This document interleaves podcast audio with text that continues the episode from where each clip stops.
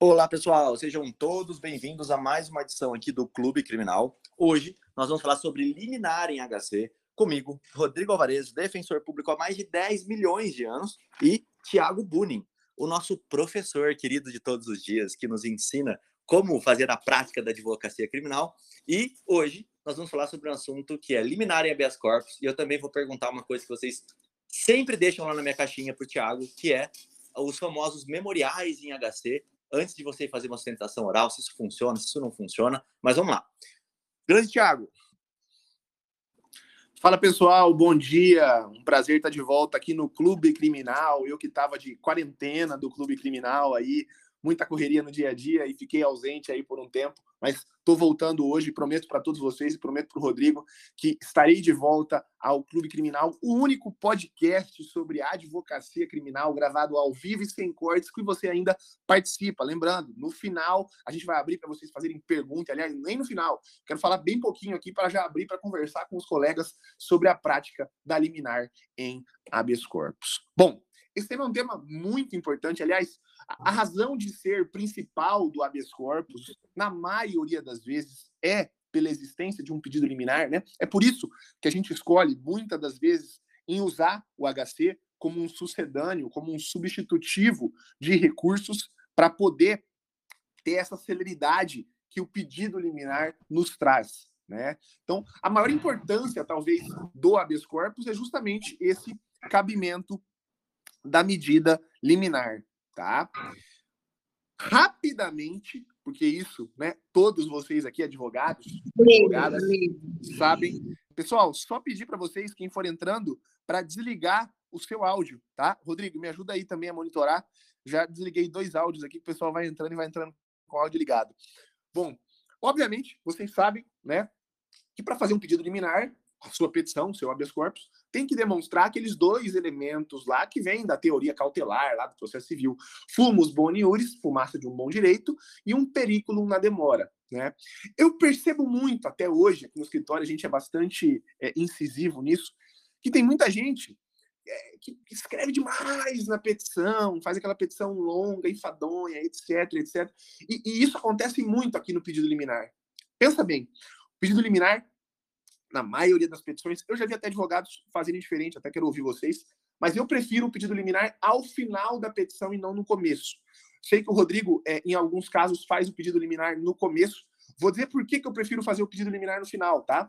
Porque eu não quero na liminar ficar repetindo a tese do meu HC que eu já fundamentei no início. Então, eu prefiro fundamentar né, dar corpo àquele HC e no final fazer o pedido liminar. Só que aí você tem que saber o seguinte: quem está lendo a tua petição já chegou no final da petição sem fôlego. Né? Aquela petição, aquele HC lá seu que tinha, sei lá, 20 laudas, a pessoa chega no seu pedido de HC, ela já leu 15, 16, 17 laudas de petição, ela já está sem fôlego para ler. Então não dá para você fazer um pedido liminar ali que você vai, sei lá, explicar o que, é o perículo em mora, explicar o que, é o fumus boniuris. Chega disso, né? O pedido liminar nosso aqui no escritório, ele tem uma introdução de um parágrafo. Quem é aluno do curso Formando Criminalistas lá, que tem acesso ao meu modelo de HC, vai saber que ele tem um parágrafo falando, olha, eu não preciso explicar o que é a fumaça do bom direito e o perigo na demora. Eu preciso só demonstrar. A fumaça do bom direito, aqui nesse caso, está demonstrada pelo quê? Vamos lá.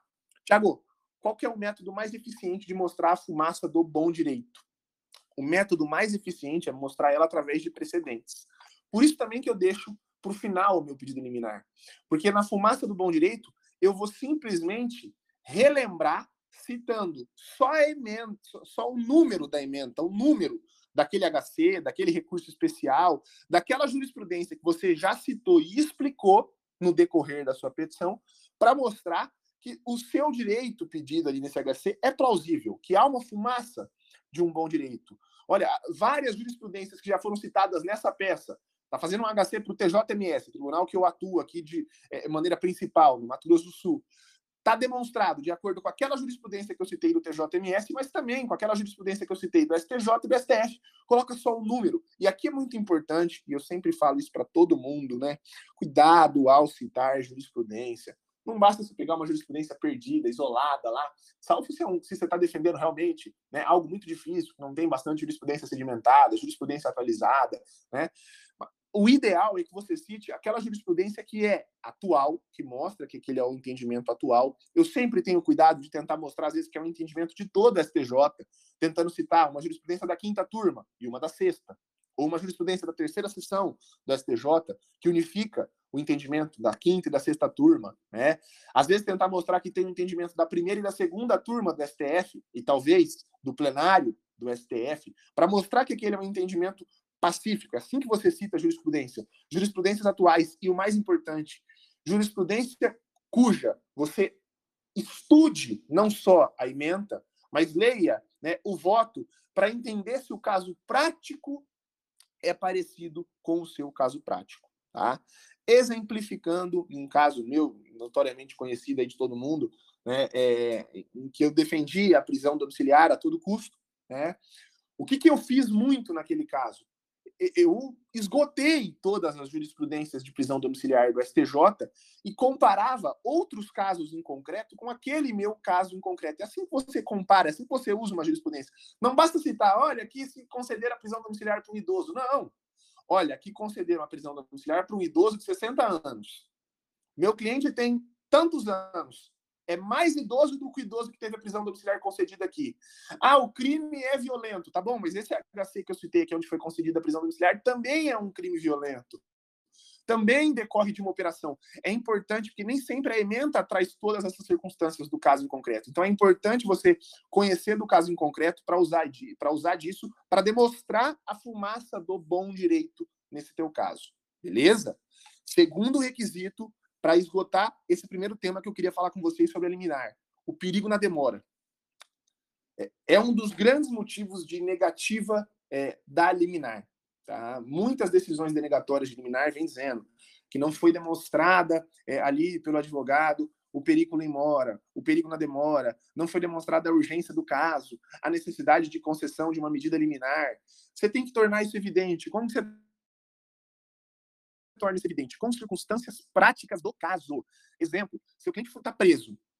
E esse, para mim, pela concretude, é um dos casos talvez mais direitos, mais difíceis de se demonstrar o perigo na demora. Né? Seu cliente está preso. Porra, qual que é o perigo na demora? é evidente. É, é, é lógico. É, é, é, é teratológico pedir para alguém mostrar um perigo na demora por alguém estar preso. Se alguém está preso e eu estou alegando no meu HC que a pessoa não deveria estar preso, é, o perigo na demora é deixar ela preso mais uma hora, duas, um dia que seja. Né? É evidente. E por essa evidência, é muito complicado você trazer um algo a mais, um plus aqui para mostrar a, a, a, concretude desse perigo na demora. Mas você precisa fazer isso. Tá? Então, por exemplo, seu cliente é ser arrimo de família, tá? ser o pai de dois filhos é, e de uma esposa que talvez não trabalhe e dependa dele. Pronto, você mostrou o perigo na demora. Ele está preso, sem trabalhar, às vezes é autônomo, sem receber e sem poder prover com sustento dos seus familiares. Está aí, está demonstrando o perigo na demora tá? de uma pessoa que está presa. Um HC processual, que é um HC de nulidade, de provilista, também tem que mostrar o perigo na demora através de circunstâncias práticas. Por exemplo, você está alegando uma nulidade é, com a inversão de atos na audiência de instrução.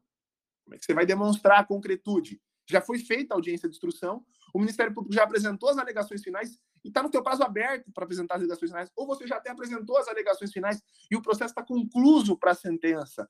Olha o risco na demora. Se vier sentença, seu cliente já está condenado. Então é importante evidenciar isso com circunstâncias práticas.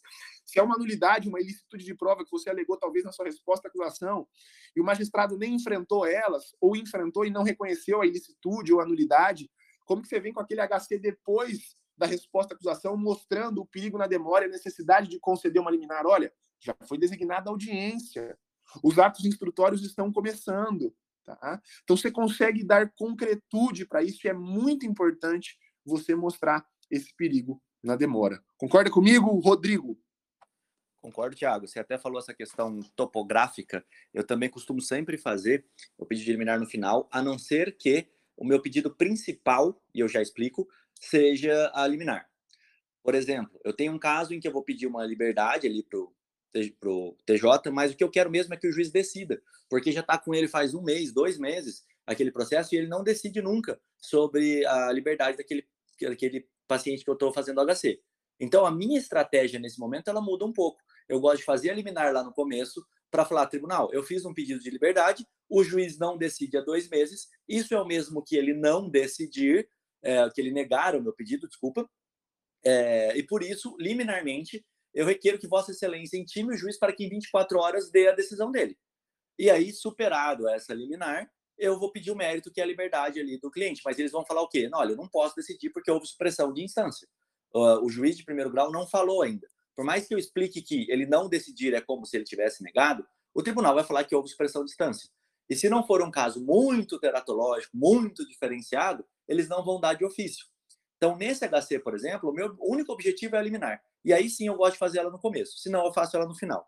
E aí eu queria voltar a pergunta para o Tiago é, na seguinte forma: Como eu faço para o desembargador ler a minha liminar? Por que, que eu digo isso? Uma das coisas que mais me frustram dentro de um HC, e isso acontece, infelizmente, isso acontece muito, é eu faço um pedido no mérito e um pedido na liminar. Mas minha liminar ela é diferente do meu mérito.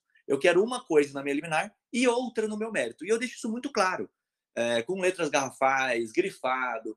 Quando a pessoa faz um relatório, ela escreve isso, liminarmente pediu A, no mérito pediu B. Só que vem na decisão liminar e fala: olha, pela gravidade do delito, por isso, por isso, por aquilo, o réu tem que ficar preso. Aí você fala: não, não, não, mas eu não pedi isso na liminar.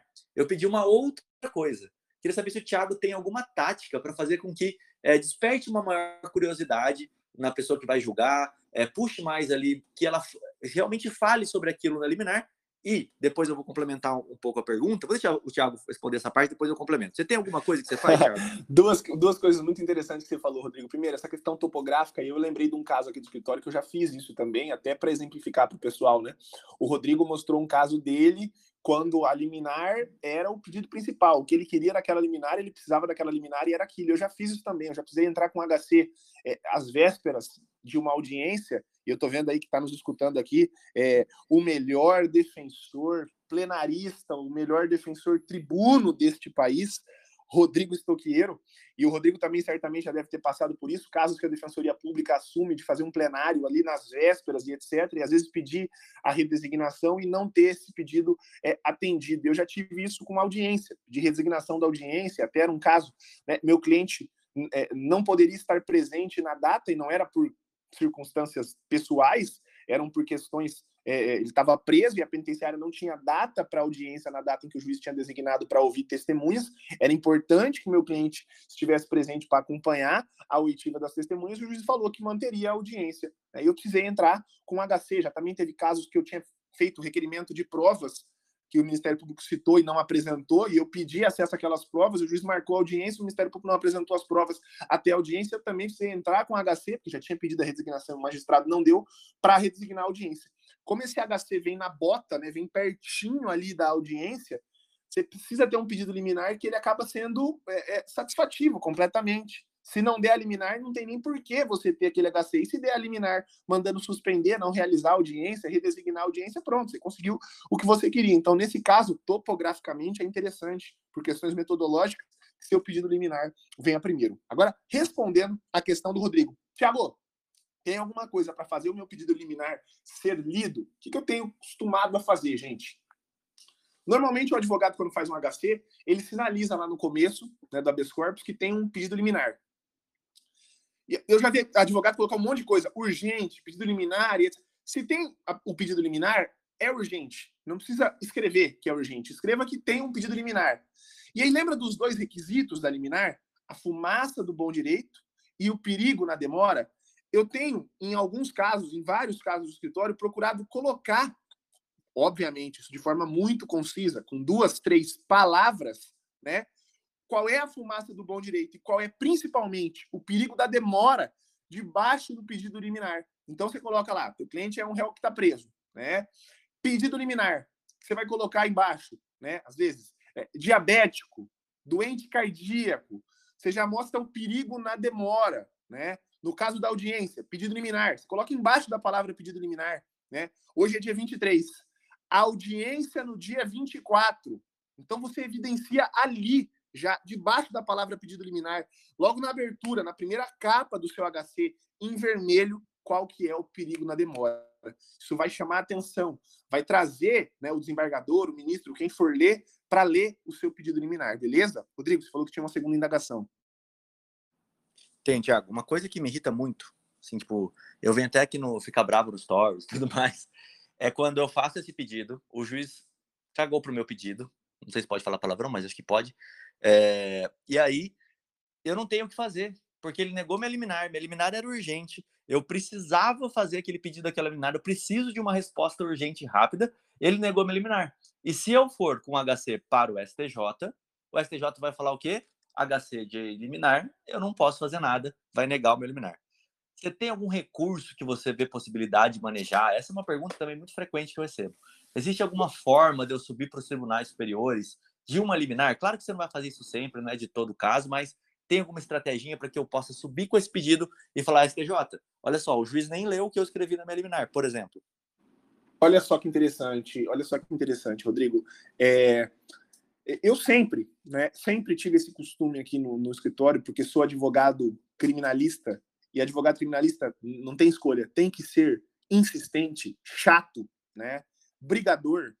É, eu sempre tive o costume aqui no escritório de fazer pedido de reconsideração. Sempre ouvi de todo mundo falar: não, pedido de reconsideração não adianta, não dá efeito. E, amigo, eu já virei muita liminar em pedido de reconsideração. No STF, no STJ, no TJMS. Quantas vezes eu já virei pedido liminar em pedido de reconsideração? Tá? Não te impede fazer o pedido de reconsideração e também, eventualmente, fazer um HC visando superar a súmula 691. Não tem problema, tá? Você pode fazer as duas coisas. E por que o pedido de reconsideração muitas vezes dá certo? Porque às vezes, tá? Há uma orientação no gabinete de não concessão de liminar, tá? Às vezes ela é genérica e às vezes ela é meio filtrada. Olha, no Mato Grosso do Sul, né, liminar para tráfico, tem lá a orientação no gabinete do desembargador fulano de tal, que liminar para tráfico de drogas não dá. Não, não é para conceder liminar para tráfico de drogas e violência doméstica. Por isso que o Rodrigo fica bravo. Não é para conceder. O desembargador já deixa orientado os assessores dele. Né? Então, bateu o HC lá, já tem um modelão pronto de negativa de liminar e vem aquela negativa de liminar, às vezes até genérica. Beleza, tá? Pedido de reconsideração. Por quê? Porque daí, quando chega um pedido de reconsideração, é todo mundo que faz? Não, não é todo mundo que faz. São pouquíssimos que fazem pedido de reconsideração. Aí a assessoria se reporta ao desembargador ou ao ministro: olha, aquele caso tal que a gente negou liminar, como nega para todos os casos de violência doméstica, chegou aqui um pedido de reconsideração tá? E muitas das vezes o teu pedido de reconsideração é só uma replicação, você só vai replicar, copiar e colar o que estava no teu pedido de liminar. Só que ele vem separado, sozinho, numa petição de duas laudas. A chance de lerem aumenta.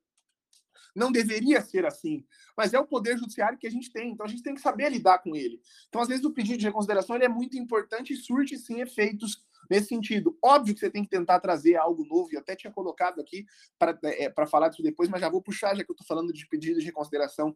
É muito comum, tá? e isso principalmente no STJ, que eu acompanho com bastante frequência, os ministros deixarem alguma, eu chamo de ponta solta, algum fio desencapado, o que, que é essa ponta solta? óbvio que isso não vem sempre de maneira é é, é, é, é, gritante, mas vem de maneira subliminar e com o tempo você vai começar a pescar isso. Eu vou te dar dois exemplos práticos aqui, tá? O ministro, na decisão que nega liminar, ele já levanta a bola para você dizendo: olha, eu neguei a liminar porque faltou isso. Quer dizer, se tivesse isso que eu falei que está faltando, eu tinha dado a liminar. Então, é comum deixar essa ponta solta. E aí eu vou até te dizer, essa ponta solta ela é deixada muitas vezes porque o HC do advogado está mal feito. Porque o HC do advogado foi mal instruído. Você não juntou os documentos necessários para ele. É, é, é algo básico. Dá um trabalho danado. Mas a advocacia é trabalhosa, né? Juntar, às vezes, a cópia integral de um processo. Quando o processo é muito grande, dá um trabalho danado, porque você vai ter que dividir o processo em várias partes, você vai ter que usar é, é, aqueles programinhas para diminuir o tamanho do arquivo, mas é importante, porque às vezes falta algum documento que o desembargador, que o ministro julgava necessário, né? Às vezes Ô, Thiago, o cliente... É pode falar. Deixa eu só te interromper nesse ponto, porque essa é uma coisa assim que eu percebi bastante. É, normalmente eu junto o processo inteiro, o flagrante inteiro ali, quando estou fazendo o HC, mas eu comecei a perceber que isso é nada efetivo. Porque parece que você está tendo um, um desleixo, vamos dizer assim. Pô, é muito mais fácil eu pegar, baixar o processo inteiro ali no, no, no nosso Exato. sistema aqui, que é o SAGE, e junto aquilo tudo como documentação. E falou, tá então, aí. Vamos até corrigir então, vamos até corrigir então, até a explicação. Como que funciona, gente? E, e, e quem é aluno do Formando Criminalista sabe bem disso, eu sempre falo isso pro pessoal. É, petição de HC, ela é petição inicial. Advogado criminalista faz pouca petição inicial, então ele não está acostumado a instruir. E esse é o grande problema. Eu vou soltar o HC, né? Só com o, o, a cópia integral do, do processo? Óbvio que não. Eu coloco a cópia integral do processo. Mas aquilo que é mais importante, eu vou colocar separado. Por exemplo, o ato coator, alguma outra decisão que eu quero sinalizar, outros documentos que eu já juntei no processo e também quero que sejam apreciados, porque eles são importantes aqui. E sempre, gente, isso dá uma trabalheira danada, mas como eu te falei, se você quer ter resultado, tem que estar disposto a pagar o preço desse resultado. Aqui no nosso escritório, eu não protocolo o HC, Rodrigo, sem que na última página do HC venha um rol de documentos e que os documentos sejam juntados sempre com capa. E na minha petição, quando eu sinalizo aquele documento, ele já vem com o número da capa. DOC 1, DOC 2, DOC 3. Isso dá um trabalho do caramba? Isso dá um trabalho do caramba. Mas isso é importantíssimo. E eu, a gente passou a fazer isso aqui no escritório, tem acho que um ano e pouco, quando numa palestra um ministro do STJ falou: olha, é impossível apreciar. Chegam 80 HCs no nosso gabinete por dia, às vezes. Né? A média normal é de 30 a 40, mas tem dia que chega a 80. E aí chega HC lá com cópia integral do processo. Eu não consigo achar, às vezes, porque o processo é muito grande, eu tenho 80 para olhar. E aí a gente lega liminar mesmo. Então é importante você instruir dessa forma, citando, né? DOC 1, DOC 2, DOC 3, aquilo que é importante. E aí, normalmente, quando eu é, é, acho que pode ter alguma negativa porque não tenho cópia do processo inteiro, é o último DOC do meu processo, o DOC 10, o DOC 20, às vezes, cópia integral do processo. Fica gigante? É um trabalho do caramba? Dá. Só que você quer eliminar e às vezes você perde a eliminar por conta disso, porque o processo está mal instruído. Tá? E acho que até o pensamento, Thiago, ele é o seguinte, né? Se você tá com preguiça, preguiça assim, entre aspas, né? Se é um trabalhão do caramba para você separar esses documentos, deixar tudo facilitado, você imagina se o desembargador vai fazer isso, se ele vai é. ficar olhando o ah, teu processo inteiro. Às vezes o pessoal fala para mim, ah, Thiago, você trabalha muito, por que você trabalha muito? Por que você sai do escritório 10 horas da noite? Por que 11 horas? Por causa disso, né? Só que isso dá resultado. Só que isso dá resultado. Né? A última liminar que a gente bateu no, no, no, STJ aqui do escritório foi uma liminar de superação de súmula 691 com o ministro da quinta turma, né? Com um ministro que não é o mais garantista da quinta turma, que já não é uma turma é, garantista, e foi uma liminar concedida em um dia. Né? É difícil ter isso em tribunal de origem, em tribunal estadual. No STJ, então, foi uma liminar. O HC chegou de, de manhã no gabinete do ministro, à tarde ele foi concedido a liminar. Né? Por quê? Porque estava bem instruidinho, né? Era um caso de dispensa de fiança, caso que acontece muito com a Defensoria Pública, né? Um caso de uma operação no Paraná que o juiz fixou uma fiança completamente desarrazoada, exorbitante, nada parecido com fiança de, de Defensoria Pública, né? Que normalmente também não dá para ser é, custeada por quem é patrocinado pela Defensoria Pública, mas uma fiança completamente desarrazoada, exorbitante, né? Eu subi para o TJ Paraná, o desembargador negou a liminar, eu subi para o STJ e no dia saiu, porque estava bem instruidinho, porque estava demonstrando tudo isso. Rapidinho, exemplo de ponta solta, né? Você está pedindo, às vezes, muito comum, domiciliar para o teu cliente agora, na, durante a pandemia. Seu cliente é doente cardíaco, você apresentou um laudo, só que esse laudo é de dois anos atrás, né? Às vezes o ministro fala lá que ele está indefinindo porque o laudo é de dois anos atrás. Ele está deixando a ponta solta. Se você vier com pedido de reconsideração com laudo atual, essa liminar vai ser concedida, tá? Então, esse é um exemplo de quando que eles, como eles deixam a ponta solta e você consegue contornar. Também uma dica prática aqui, rapidamente. Rapidamente, rapidinho, Rodrigo, só do pedido de reconsideração. Já ouvi isso da boca de dois ministros do STJ e de um assessor de ministro do STJ despachando com eles. Doutor, pedido de reconsideração aqui no STJ, a gente só está analisando agora quando tem algum documento novo, quando tem algum fato novo, quando aconteceu algo novo. Então, aquele pedido de reconsideração que você vai fazer para debater aquilo que você já debateu ali, não convém, tá, não vai ser, às vezes, nem apreciado. Tá? Então, o teu pedido de reconsideração, você tem que tentar encampar alguma coisa nova, um documento novo, sanar aquela ponta solta que eles deixaram ali. Fala, Rodrigo. Então, eu tenho que te perguntar isso. É, esse pedido de reconsideração, você faz ele como um embargo de declaração, é uma peça que não tem um fundamento legal, você faz um pedido e só escreve reconsideração, aonde você fundamenta essa reconsideração dele, e aí a, a segunda pergunta é, é, quando eles não aceitam, eles falam que, olha, não tem fundamentação legal para você fazer a reconsideração? Olha que interessante. O Rodrigo está falando isso porque ele está me provocando, porque ele sabe que eu faço isso aqui no escritório, ele conhece, eu já tinha conversado com ele sobre isso. Né? Eu tenho um, um, um, um parágrafo né, que eu argumento aqui no escritório, que é simples de você fazer aí. Quem é aluno lá do Formando Criminalistas tem a peça que tem esse parágrafo. Sempre que eu faço um pedido de reconsideração, sempre que eu faço um embargo de declaração, sempre que eu faço um agravo regimental, esses três, eu peço para ser recebido como qualquer um dos três. Tiago, deu uma cortada aí do seu áudio. Vamos ver se volta. Bem na parte mais importante, né, pessoal? É sempre assim. É o João Kleber do direito então, brasileiro. A primeira coisa que eu falo é, inicialmente, tá? Pelo princípio da fungibilidade, também ampla defesa, se você excelência entender que pedido de reconsideração não tem, caiu. Cai, cai Deu uma cortada, né? Tiago. Voltou, voltou, voltou, super rápido. Bom, é. tá de novo. Agora tá ouvindo. Bom, é um pedido de reconsideração, né? É, que eu coloco ali no primeiro parágrafo, olha, inicialmente eu quero que seja recebido como pedido de reconsideração. Mas se entenderem que não tem fundamento legal, recebe então como embargo de declaração, que tem fundamento legal no CPP. Se não, receba ainda como agravo de mental, tá? Porque no STJ às vezes recebem pedido de reconsideração como agravo e etc, e até levam para a turma para julgar esse pedido de reconsideração. Então, eu, eu tenho esse pulo do gato. Recebe com, com o nome que vocês quiserem. Pedido de reconsideração, embargo de declaração, agravo, mas recebe.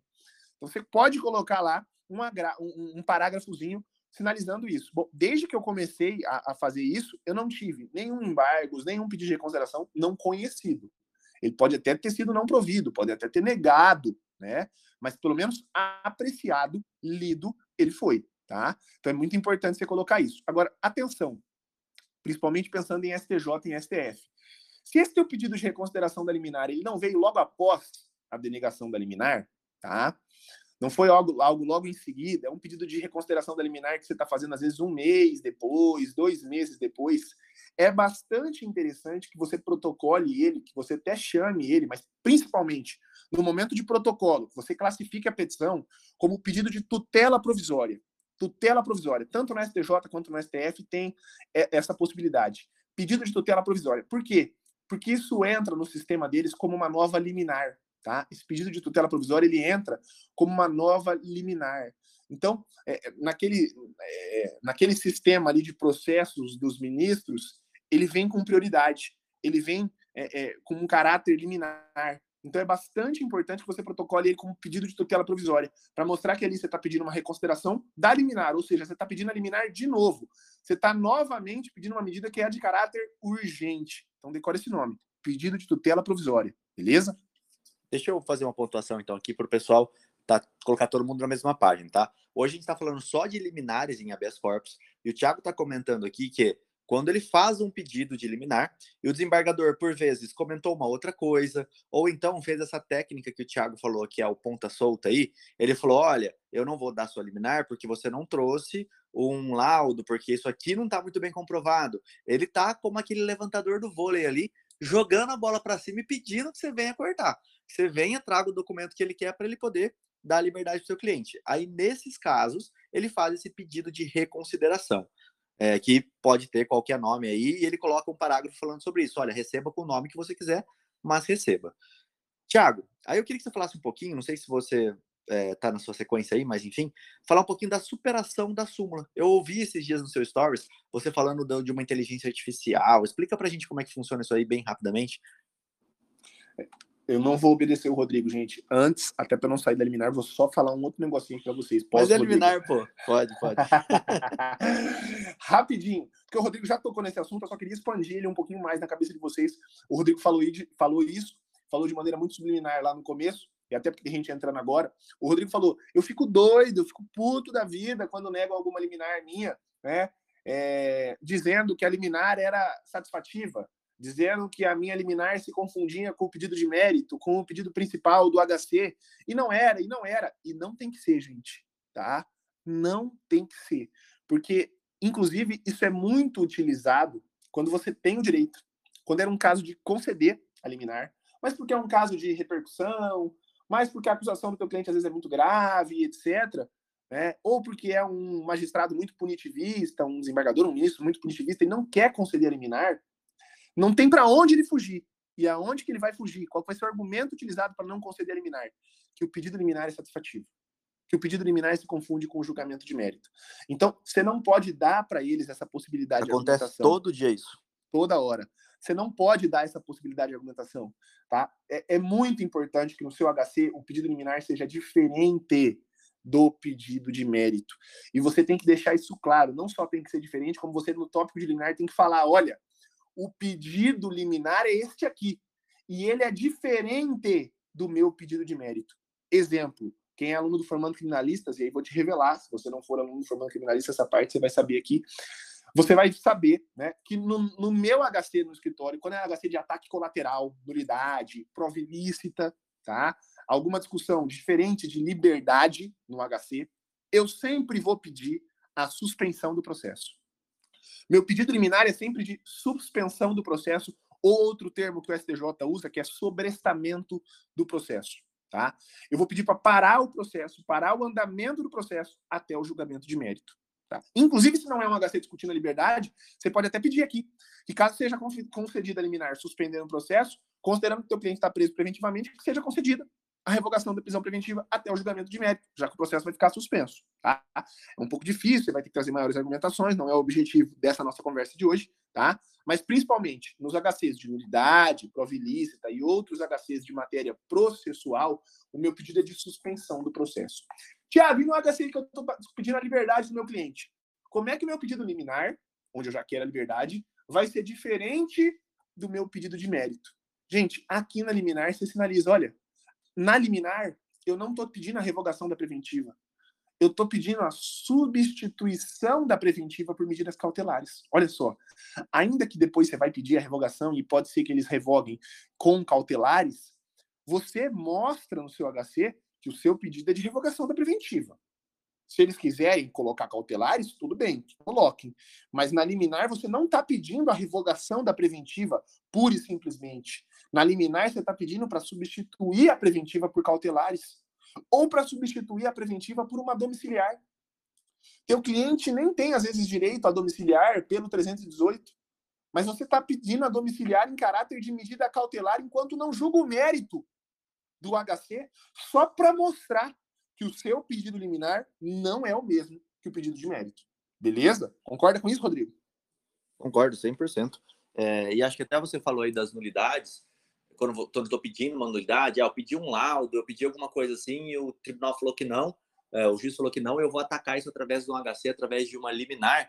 Eu achei muito interessante esse pedido. Só que, é, e aí eu queria falar, pessoal, que eu recebo muitas perguntas nesse sentido também, que é de trancamento. Vou fazer um HC para trancamento da ação penal. Pessoal, trancamento de ação penal é algo assim muito, muito, mas muito difícil de você conseguir, porque ele vai matar o processo na origem. É, e um HC em liminar, dificilmente o tribunal vai dar isso. Então, é completamente diferente. O que o Tiago está dizendo aqui é para que você faça um pedido de sobrestamento. Você só vai deixar o processo parado enquanto não resolver essa questão. E aí que eu quero entrar no ponto que mais importante aqui. Abre o STJ, digita qualquer coisa lá e vê os julgados de hoje eu te garanto, te garanto, que vai ter vários falando assim: não comprovou o prejuízo, não comprovou o prejuízo. Então, você tem que ter um parágrafo seu que só fale do prejuízo do seu cliente, dentro da liminar mesmo. Olha, a liminar tem que ser concedida agora, e foi isso que o Thiago falou, tá? A fumaça do bom direito e o perigo, o perigo da demora. Beleza, já falou essas duas coisas, mas aí você tem que apontar o prejuízo. Rodrigo, mas o prejuízo é evidente, não interessa. Você tem que falar lá, olha, o prejuízo é imenso para o paciente, porque está, vai acontecer isso, isso, isso o processo vai prosseguir, vai ter audiência, vai ter feito provas, é, as partes vão ter contato com essa prova, o juiz vai ter contato com essa prova, e isso vai ser prejudicial para o processo, porque falta tal coisa. Por isso que eu estou pedindo para sobrestar, porque o prejuízo é esse. É só essa, essa pontuação aí, Thiago. É, às vezes eu sou meio chatão, às vezes o pessoal fala até que eu sou meio grosso, né? Mas é porque eu, eu, eu tenho vontade de pegar e chacoalhar os colegas advogados assim para falar, gente, para com isso, né? É, é, tá cheio de HC aí negado, tá cheio de HC abstratuzão, genérico, modelaço de HC. Tem que levar para o tribunal a concretude do caso. Né? Ah, teve prejuízo porque violou a ampla defesa do meu cliente. O que, que é isso, meu amigo? Qualquer nulidade do processo é óbvio que viola a ampla defesa, que viola devido ao processo legal, que viola o contraditório. Mostra o prejuízo concreto do teu cliente. Né? Ah, eu estou entrando com HC para pedir a nulidade da audiência, porque houve uma inversão na ordem das testemunhas, é, e depois é, que foi ouvido a testemunha de acusação, foi colhido o depoimento de uma testemunha de defesa que trouxe um elemento que podia ser perguntado para a testemunha de acusação e o elemento foi esse. Também foi dito no, no depoimento da testemunha de acusação. Mostra o caso. Né? Cada vez mais é, é, é estão adentrando na análise do fato. Ah, HC não serve para reexame de provas. De fato, você não vai pedir para reexaminar a prova, mas tem que ter concretude teu HC. Você tem que mostrar o fato. Você tem que mostrar por que, que aquele HC tem que, é importante, merece ter provimento da liminar e etc. Traz isso de verdade para o seu HC, tá? Rodrigo, Thiago, deixa eu me falar. Esse... Pode falar. É só rapidinho, só pegar o gancho aqui. Essa, isso que você falou agora também é, é, outra coisa que todo dia você vai ver em decisão do STJ. Eles falando isso, reexame fático de matéria, é, reexame é, de prova, eles não podem fazer isso. Então você tem que deixar claro, quando você vai entrar em uma matéria fática, você tem que deixar claro que aquela matéria fática não existe, não exige produção probatória e que a prova já está pré-constituída ali no inquérito, por exemplo. É, o maior exemplo que eu posso te dar aqui é esse o meu réu é doente, ele tem tireoide, isso exige prova, óbvio, mas se já está dentro do processo, eu não preciso de uma dilação probatória. Então, eu vou demonstrar isso para o desembargador. Olha, existe aqui uma coisa fática, que é, ele tem uma doença X, e essa coisa fática não necessita dilação probatória, porque o documento que eu vou anexar aqui embaixo já comprova que ele tem isso. Está aqui. Pronto, você explicou que, apesar de ser uma matéria fática, eu estou falando sobre o fato em si, sobre a doença dele, é, sobre a condição pessoal ali daquele cliente, eu já tenho todas as provas pré-constituídas, então eu não vou precisar fazer dilação probatória em HC. Pode falar, Thiago. Então, primeira coisa é que o Rodrigo é um criminalista possessivo. Você viu que ele falou o meu réu. Eu adoro, o Rodrigo sempre usa essa expressão. o meu réu. O meu réu. Bom, é, o Rodrigo, outra coisa que o Rodrigo tinha falado, né, é do HC superação da súmula 691. Bom, eu já falei sobre o pedido de reconsideração e já disse que para vários casos tenho achado ele mais interessante tá? do que o HC de superação da súmula 691. E também te disse que um não impede o outro. Você pode, na origem do HC, fazer o pedido de reconsideração da liminar e também, concomitantemente, subir com o HC para superação da súmula 691. Qual que é o problema atual que a gente tem hoje de superação da súmula 691? Há duas inteligências artificiais, tá? é, no STJ e no STF. Na verdade, no STJ existem três inteligências artificiais sendo utilizadas. Tá? O Sócrates e outras que eu não lembro o nome. É, e no, no STF, o Vitor, que é a outra inteligência artificial. O que, que essa inteligência artificial faz? Filtragem de processo. Tá? Ela filtra os processos. E um dos filtros nos processos criminais são nos HCs quando o HC é impetrado contra uma decisão denegatória de liminar. Portanto, HC de superação da súmula 691. O que, que o robozinho faz? Percebe que é um caso de superação da súmula 691, cata esse HC e joga lá para o gabinete da presidência. Né? Certamente você já viu um HC seu no, no gabinete da presidência. Entrou com o HC no STJ e viu lá no andamento que foi para a presidência. Tá? Não é uma notícia boa. Tá? Porque na maioria dos casos, quando ele entra na presidência, ele fica ali na presidência para ser não conhecido, para ser denegado esse teu HC. O que, que eu já falei, né, e até é, é, adoro discutir isso com o Lucas Sá, porque o Lucas Sá não concorda comigo aqui, né, é, de não mencionar a súmula 691. Eu tô certo que no momento é, essa não é uma certeza, tá? Mas nos casos do meu escritório em que eu não mencionei a súmula 691, o HC foi admitido. E na maioria deles, a liminar foi concedida. Tá? Então, não mencionar a súmula 691 não quer dizer que você não vai mostrar que você está entrando com um habeas corpus contra uma decisão de um desembargador que negou a liminar. Você vai mostrar isso e vai mostrar os casos né, em que a jurisprudência admite isso. Basicamente, né, é, uma decisão completamente contrária à jurisprudência do STJ e do STF, uma decisão que tem abuso de poder, abuso de legalidade, ou uma decisão teratológica, flagrantemente ilegal. Já te digo que desses três, o mais fácil de você conseguir é aquele caso que contraria a jurisprudência do STJ, contraria a jurisprudência do STF que é o exemplo que eu falei mais cedo com vocês daquele meu caso, né, da fiança, da dispensa de fiança. Teve aquele HC do ministro Sebastião ano passado, no caso do Espírito Santo, que concedeu HC para todo mundo no país que tivesse preso simplesmente pelo não pagamento de fiança durante esse período de pandemia. Ponto. Se você tem uma decisão liminar de um tribunal de origem que manteve uma prisão pelo não pagamento de fiança, dá para superar tranquilamente a súmula 691. E sabe por que não supera? Porque o tópico 2 da tua petição é bem assim. O tópico 1 é simples dos fatos e o tópico 2 é da superação da súmula 691. Acabou, o robô já pegou o teu HC e mandou para o gabinete da presidência. Tá?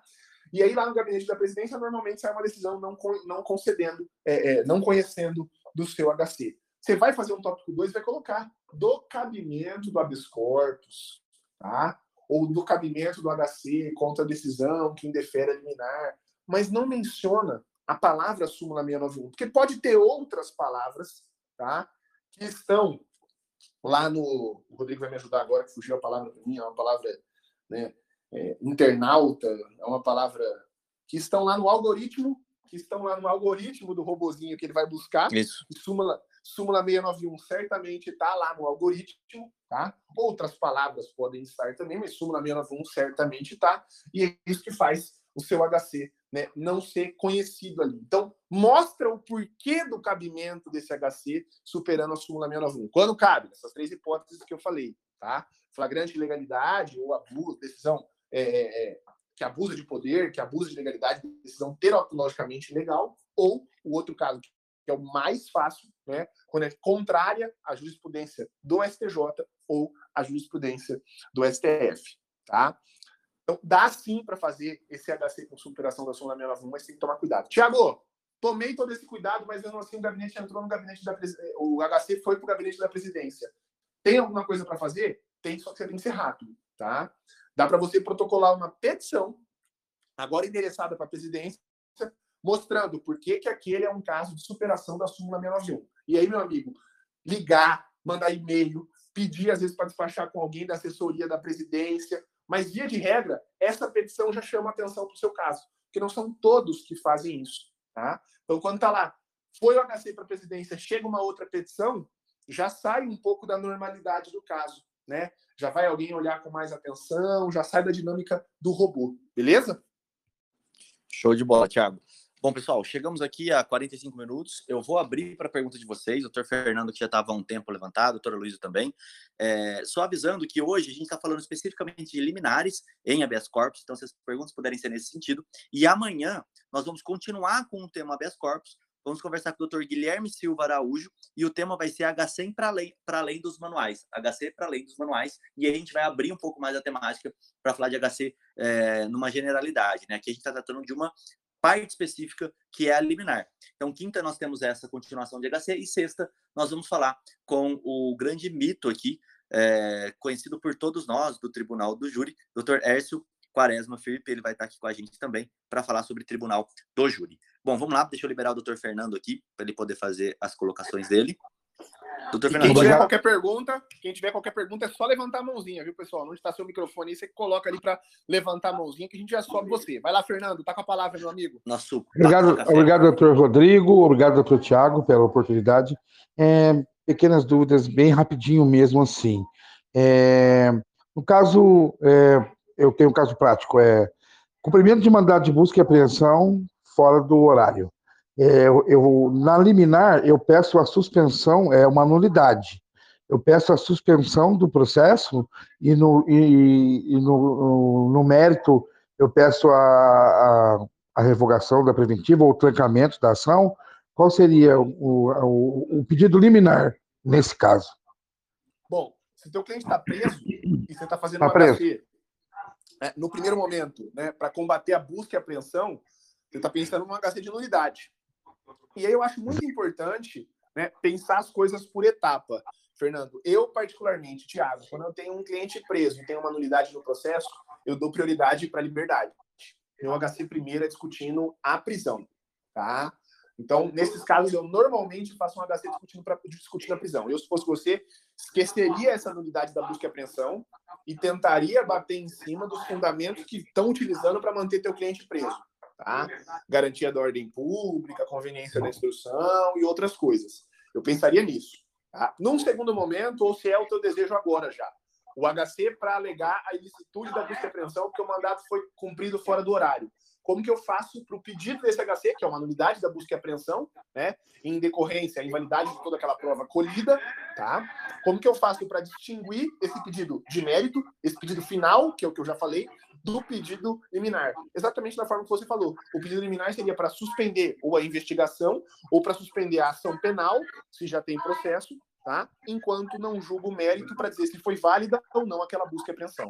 Beleza?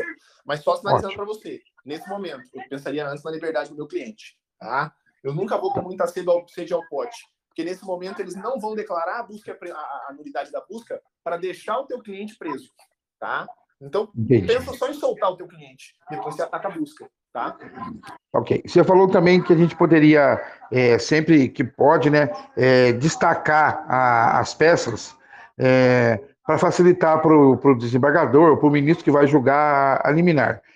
Podemos, a, é, a gente pode fazer dessa forma também, é, destacar a, a decisão que é a coatora, né, a decisão que você vai atacar, e juntar a cópia integral do processo e no corpo do habeas corpus mencionar, ó, é, conforme documentação de folhas tal, e enumerar as folhas.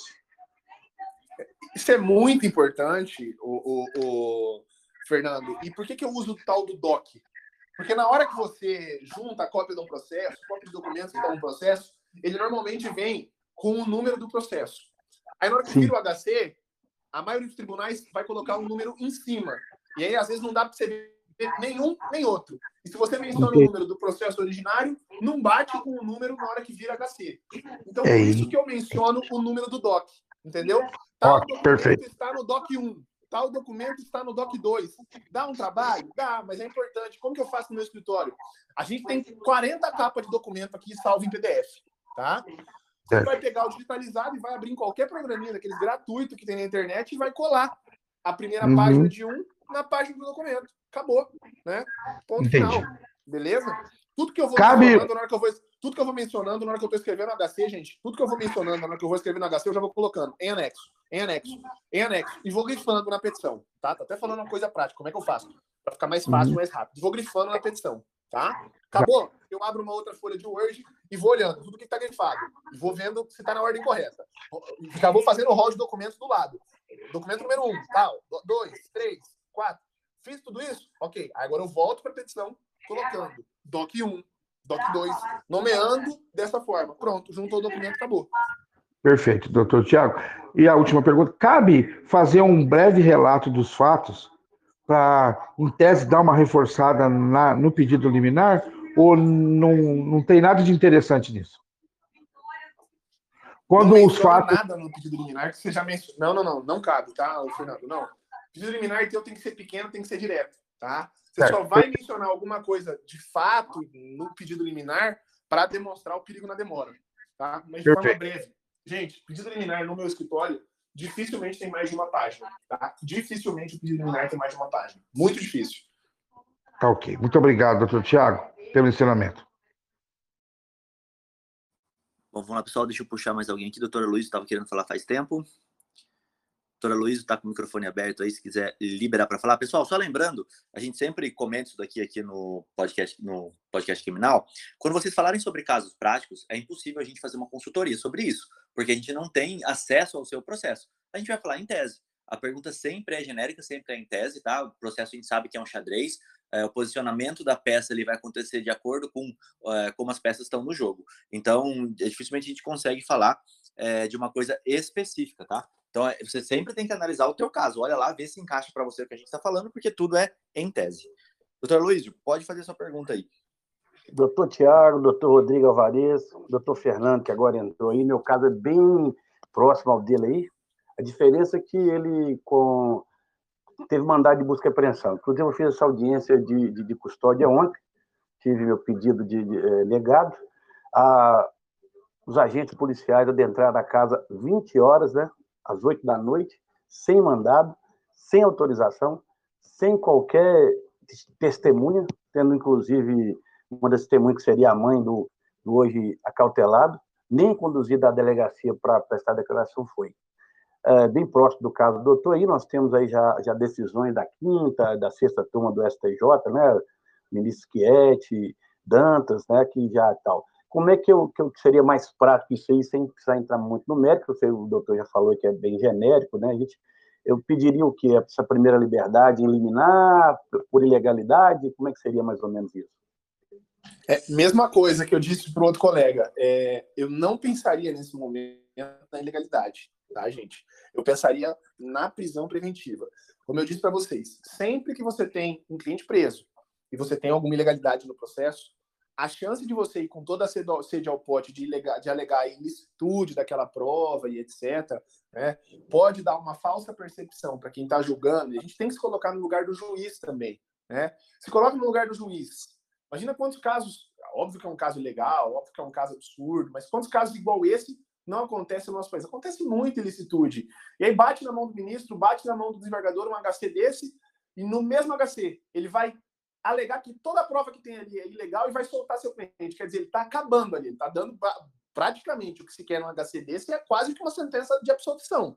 Porque acabou a prova do processo, soltou o sujeito, não tem mais o que fazer. Então, por isso que eu não vou com muita sede ao pote. Sempre que eu tenho alguma ilicitude, alguma ilegalidade, mas meu cliente também está preso, eu não combato isso. Eu posso até combater junto. Posso até já ter cliente preso com HC discutindo a liberdade e outro HC discutindo a unidade de alguma prova. Tenho essas situações no meu escritório. Mas eu não vou no mesmo HC com muita sede ao pote. E eu vou primeiro pensar em revogar a prisão preventiva. Então, teu...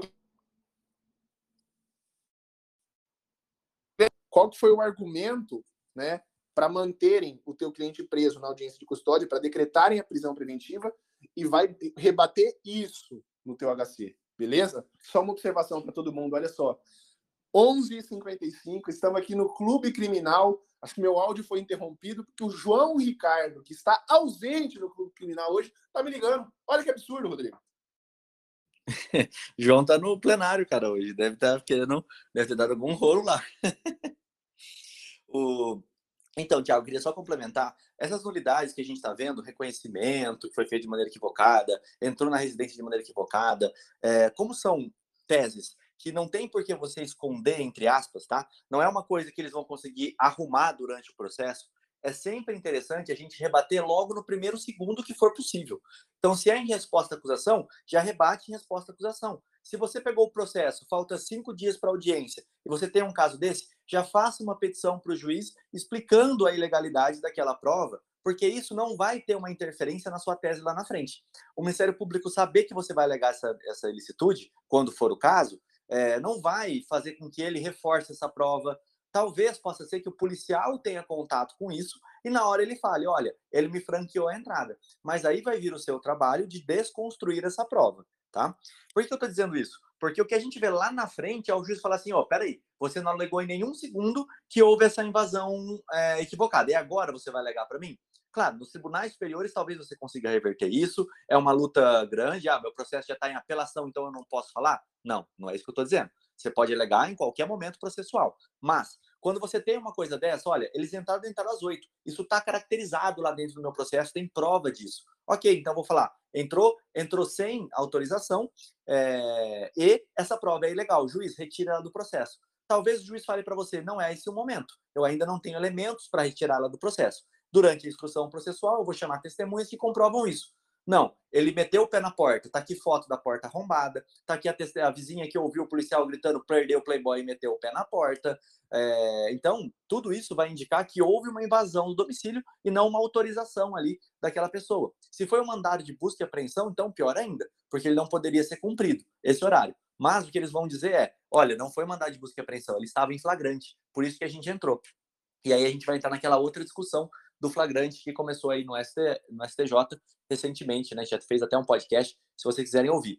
É, e é por isso que o Thiago está falando que você manejar um HC para a liberdade do seu cliente, junto com essa nulidade, vai confundir as coisas, vai ser difícil é, o ministro, o desembargador, o juiz conceder. É a mesma coisa quando me perguntam: posso fazer pedido de liberdade dentro de resposta à acusação?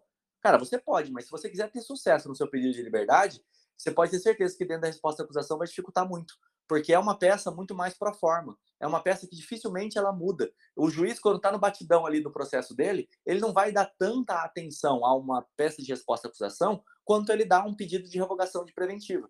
Então, se você quer ter sucesso, tem que fazer separado. Posso fazer junto? Claro que pode. Dá para fazer dentro da peça? Dá para fazer. Dependendo do caso, é, é até aconselhável você fazer dentro ali. Mas é o que a gente disse. Caso prático é completamente difícil de você falar, porque depende da nuance do processo, né? É, olha, eu quero fazer um pedido de liberdade dentro de uma resposta à acusação para que o juiz realmente não fale nada sobre isso e depois eu entre com o HC, falando, olha, o juiz não decidiu sobre esse meu pedido, o juiz não fundamentou por que, que ele está preso, então agora eu quero que solte. Ele foi provocado e não falou nada. É, então tudo vai da estratégia processual. Deixa eu liberar mais uma pessoa aqui para falar. O Eric estava há um tempo aqui. É, Eric, o microfone está aberto aí, tá? Só lembrando, pessoal, caso prático do escritório é difícil da gente falar. Bom dia a todos. Bom dia, doutor Tiago. Bom dia, Rodrigo. É, é, o seguinte, eu bom dia, bom dia, bom dia. tenho passado situações aqui no Tribunal de Justiça em que as minhas liminares têm sido reiteradamente negadas. E eu tenho, na verdade, duas questões. A primeira, de uma liminar negada, em razão de, um suposta, de uma suposta violação de, de um suposto descumprimento de medida protetiva.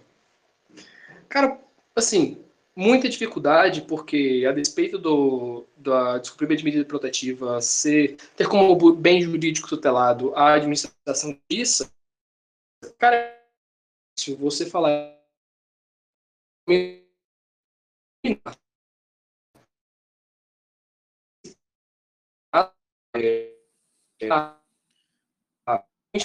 o Eric, está cortando, não sei se é só para mim aqui. Ah, o independente Para mim também, consideração...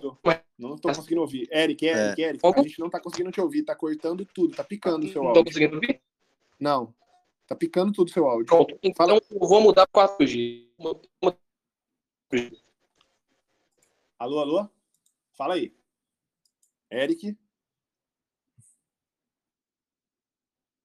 Que ele foi mudar ali pro 4G para fazer a pergunta dele. Sobe outra pessoa, eu não consegui então, nem entender o começo. Eu também não.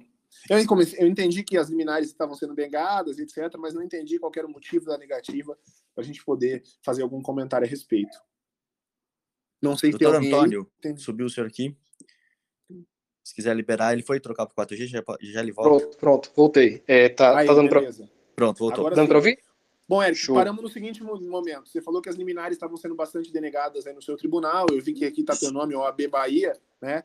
É, bastante denegado aí suas liminares. E aí eu queria saber qual está é o... Tá sendo o fundamento, etc., para a gente poder entender. Mas é aí que está o rolê. É... Primeiro, a... o fundamento tem sido genericamente a garantia da ordem pública. Assim, batata, sabe?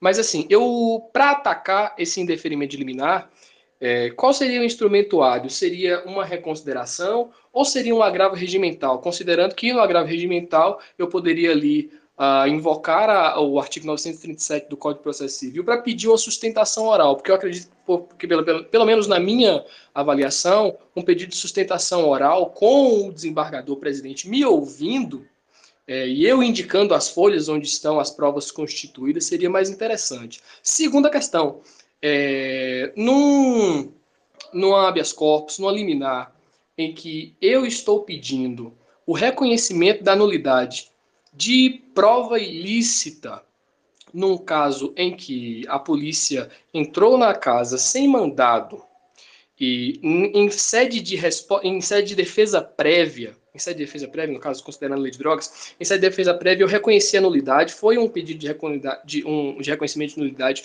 bem fundamentado e o juiz passou ao largo, ele sequer mencionou, ele foi omisso na, no recebimento da denúncia a respeito dessa do reconhecimento dessa nulidade. No habeas corpus, em sede de liminal, qual seria a estratégia mais interessante? Eu pedir reconhecimento da nulidade em sede liminar e posteriormente o sobrestamento do processo ou primeiro em sede liminar o sobrestamento do processo para no mérito atacar a nulidade